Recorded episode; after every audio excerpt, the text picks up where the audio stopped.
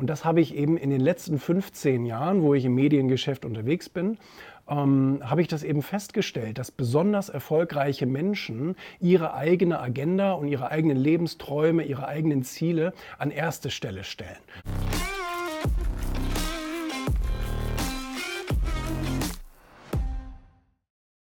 Leider Schlagzeilen schocken im ersten Moment auf, ähm, aber dadurch regen sie einfach wirklich völlig zum Nachdenken an. Kriegt man so viel Einfälle? Ah, das ist eine gute Frage. Ich war ja schon immer kreativ, deswegen bin ich ja überhaupt in diese Medienbranche reingegangen.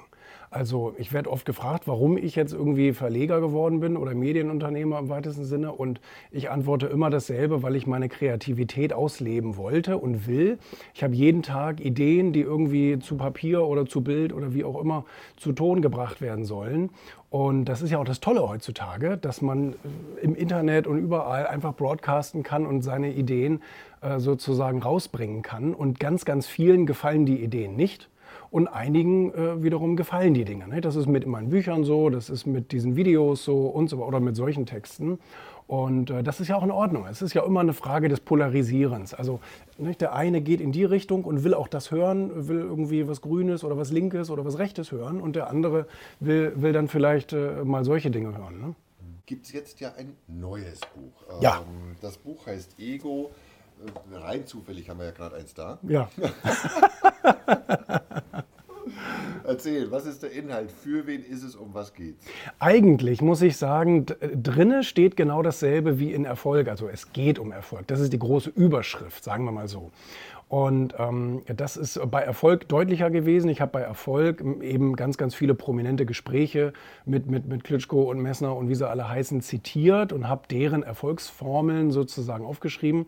Und ähm, und dieses hier ist eigentlich nur eine konzentriertere Version. Steht zwar nicht Erfolg drauf, aber der Untertitel ist ja auch Gewinner sind gute Egoisten. Und das habe ich eben in den letzten 15 Jahren, wo ich im Mediengeschäft unterwegs bin, ähm, habe ich das eben festgestellt, dass besonders erfolgreiche Menschen ihre eigene Agenda und ihre eigenen Lebensträume, ihre eigenen Ziele an erste Stelle stellen.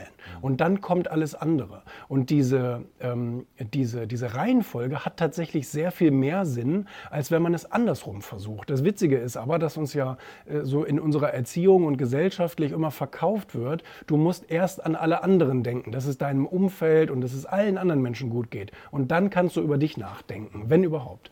Und äh, diese Reihenfolge funktioniert halt nicht. Und das habe ich da eben an, anhand von vielen Studien und Beweisen, wo jeder sagt, ach ja Mensch, stimmt, habe ich auch schon mal gehört, habe ich auch schon mal gelesen, macht Sinn, habe ich das eben belegt, damit die Leute ein bisschen mehr über die andere Richtung nachdenken. Natürlich wird ein, ein vollkommener Altruist jetzt nicht zum Egoisten, ne? das, das, das wird schwer möglich sein, aber ich habe ganz, ganz viele Altruisten gehört, die das Buch gelesen haben, widerwillig teilweise, weil ich es ihnen geschenkt habe.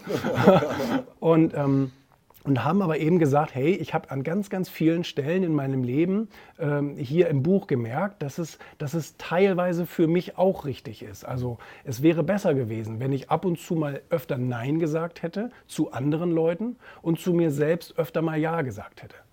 Ja, ich glaube auch da wieder äh, viel, viel Wahrheit dran.